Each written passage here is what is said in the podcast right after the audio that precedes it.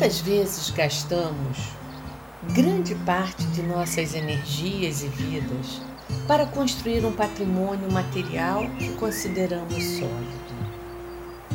Quantas vezes sofremos pela ausência de riqueza material? Quantas vezes nos sentimos injustiçados ao não vermos nossos esforços recompensados neste sentido? Mas qual a verdadeira riqueza da vida? Que Jesus possa nos guiar nestas breves reflexões.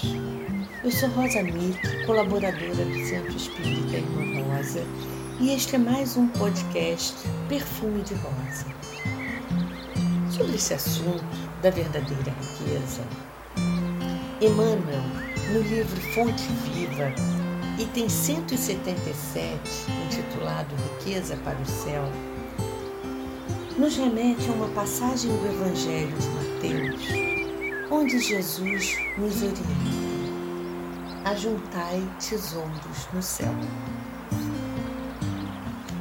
E Emmanuel constrói a seguinte reflexão: quem se aflige indebitamente ao ver o triunfo e a prosperidade de muitos homens impiedosos e egoístas, no fundo dá mostras de inveja, revolta, ambição e desesperança.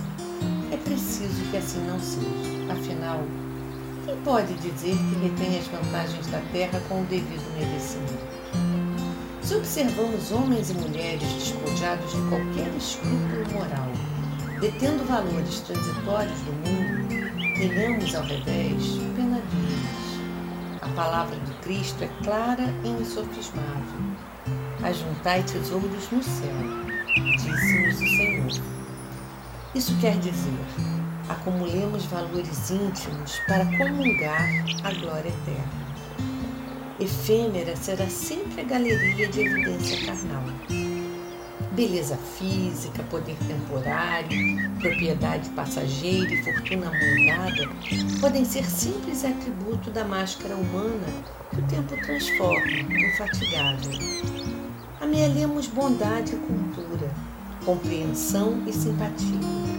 Sem o tesouro da educação pessoal, é inútil a nossa penetração nos céus porquanto estaríamos órfãos de sintonia para corresponder aos apelos da vida superior. Cresçamos na virtude e incorporemos a verdadeira sabedoria, porque amanhã serás visitado pela mão reveladora da morte e possuirás tão somente as qualidades nobres ou aviltantes que houveres instalado em ti mesmo. Emmanuel nos faz pensar também como muitas vezes no nosso cotidiano, na nossa vida, não raro nos preocupamos mais com nossa aparência física, com destaque social, com sermos importantes, termos poder, dinheiro, bens materiais gastando para isso tempo, dinheiro, saúde, energia, oportunidades e fazendo escolhas baseadas nestes valores e também sofrendo pela ausência ou perda destas mesmas coisas, entendendo que na maior parte das vezes o que nos consome o que nos leva nessa busca intensiva e sofrida é pelo supérfluo. E a ironia desse processo que nos acomete é que miramos tanto o que consideramos ideal e que nos é supérfluo, que não raro nos descuidamos do que é fundamental. Quem somos realmente? Do que precisamos para viver e evoluir? O sentido de nossas vidas? Quais são os nossos reais tesouros? Sobre isso, sobre esse tema da real propriedade, da verdadeira propriedade, O Espírito Pascal trouxe uma comunicação no Evangelho segundo o Espiritismo, capítulo 16, Não se pode servir a Deus e a Mamon, intitulado exatamente como a verdadeira propriedade, onde ele nos esclarece de forma bastante interessante. O homem só possui em plena propriedade aquilo que lhe é dado levar deste mundo. Do que encontra ao chegar e deixa ao partir, goza ele enquanto aqui permanece. Desde, porém, que é forçado a abandonar tudo isso, não tem a posse real das suas riquezas, mas simplesmente o usufruto. Que possui ele então? Nada do que é de uso do corpo, tudo o que é de uso da alma. A inteligência, os conhecimentos, as qualidades morais. Isso é o que ele traz e leva consigo, o que ninguém lhe pode arrebatar, o que lhe será de muito mais utilidade no outro mundo do que neste. Depende dele ser mais rico ao partir do que ao chegar, porque daquilo que tiver adquirido em bem resultará a sua posição futura.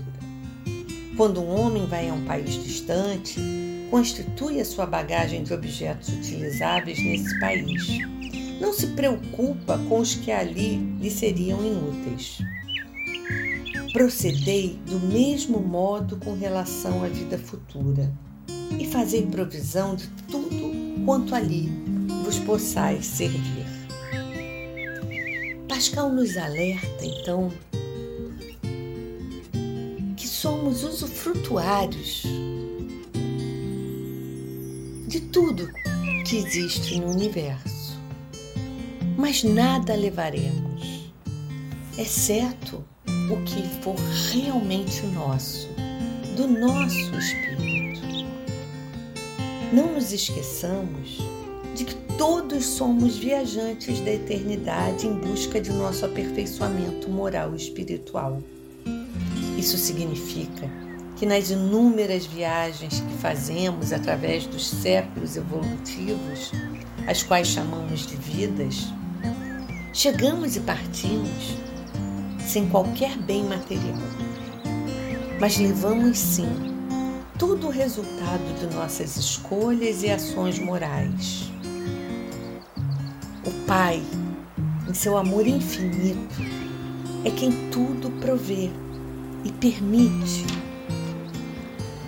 que possamos usufruir de tudo que realmente necessitamos e muito mais sempre do que realmente merecemos. Não nos esqueçamos nunca de que todos nós, sem exceção, somos filhos de Deus. E estamos nessa vida para aprender a amar e a evoluir. E não nos esqueçamos também, como diz Divaldo Franco, de que por sermos filhos de Deus, somos herdeiros do universo. Que Deus esteja sempre em nossas vidas que assim seja.